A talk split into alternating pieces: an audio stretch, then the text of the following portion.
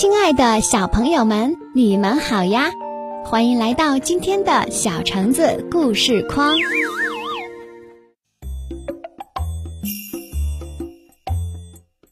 三只小老鼠偷油。有三只小老鼠一起去偷油喝，可是油缸非常深，它们只能闻到油的香味儿，根本就喝不到油。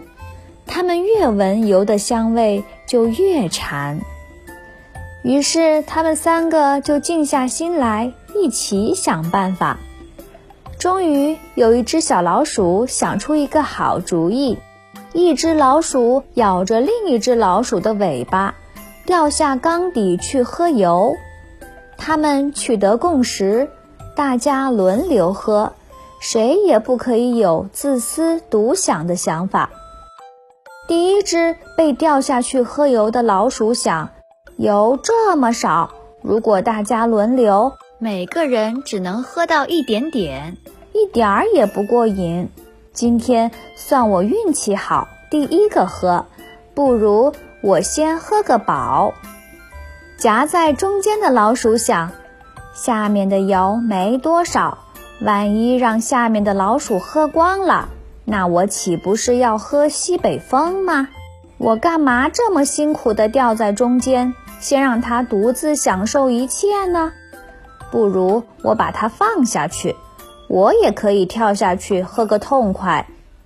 而最上面的老鼠也暗自嘀咕：油那么少，等他们两个吃饱喝足了，哪里还有我的份儿呢？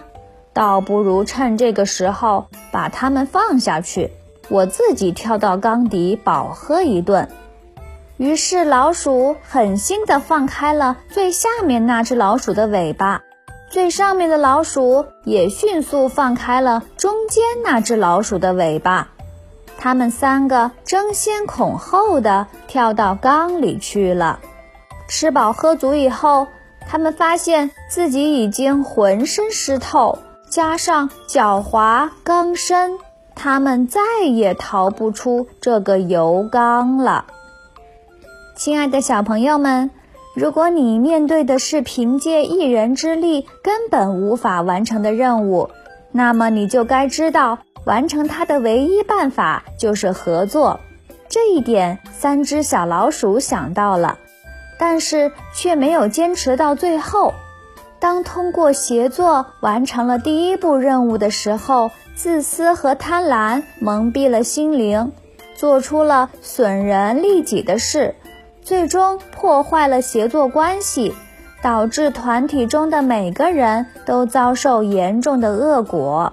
这就是这三只小老鼠失败的原因。小朋友们，你们记住了吗？好了，亲爱的小朋友们。今天的故事就讲到这里啦，我们下期再见吧。